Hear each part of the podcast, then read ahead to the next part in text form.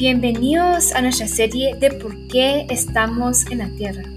Hoy les tengo a una invitada especial. Hola, me llamo Isabela y qué bueno tenerlos aquí de regreso.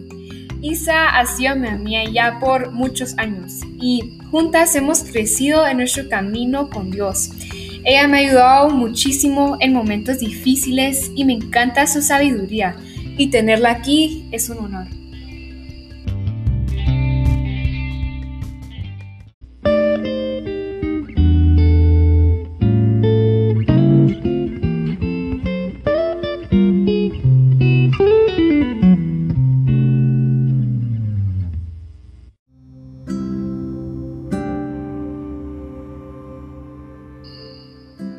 ¿Qué es tu vida? Santiago 4:14. No vemos las cosas como son, las vemos de acuerdo con nuestro modo de ser. Anaís Nin. La vida en la tierra es una prueba. Esta es la primera metáfora de la vida a través de relatos bíblicos. Dios prueba una y otra vez el carácter, la fe, la obediencia, el amor, la integridad y la lealtad de las personas. El carácter se desarrolla y manifiesta por medio de las pruebas. La vida en sí, toda, es una prueba.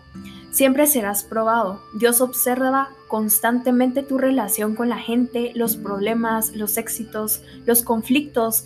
Él está pendiente hasta de las cosas más simples, como cuando le abres la puerta a otra persona, o cuando recoges una basura del suelo, o cuando eres cortés con alguien más. No conocemos todas las pruebas que Dios nos da, pero podemos anticipar algunas por lo que nos dice su palabra.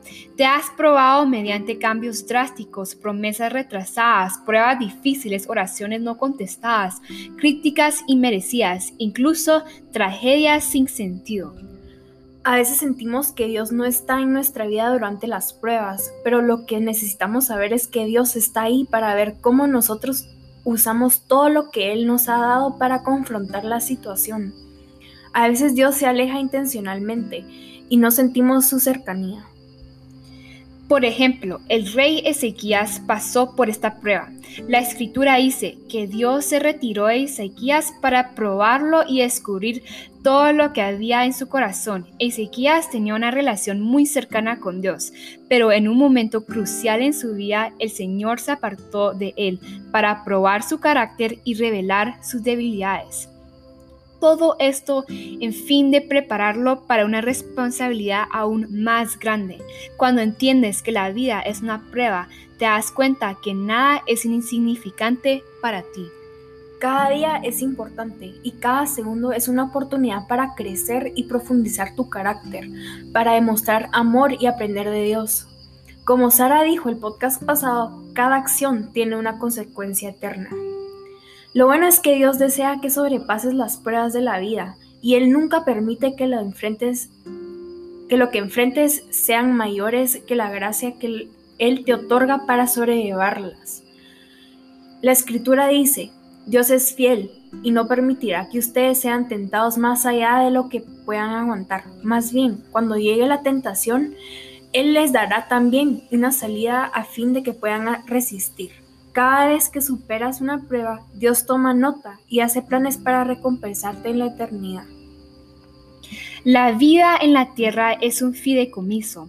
Esta es la segunda metáfora bíblica de la vida. Nuestro tiempo en la tierra, nuestro ímpetu, inteligencia, oportunidades, relaciones y recursos son todos dones que Dios nos ha confiado para cuidar y administrar.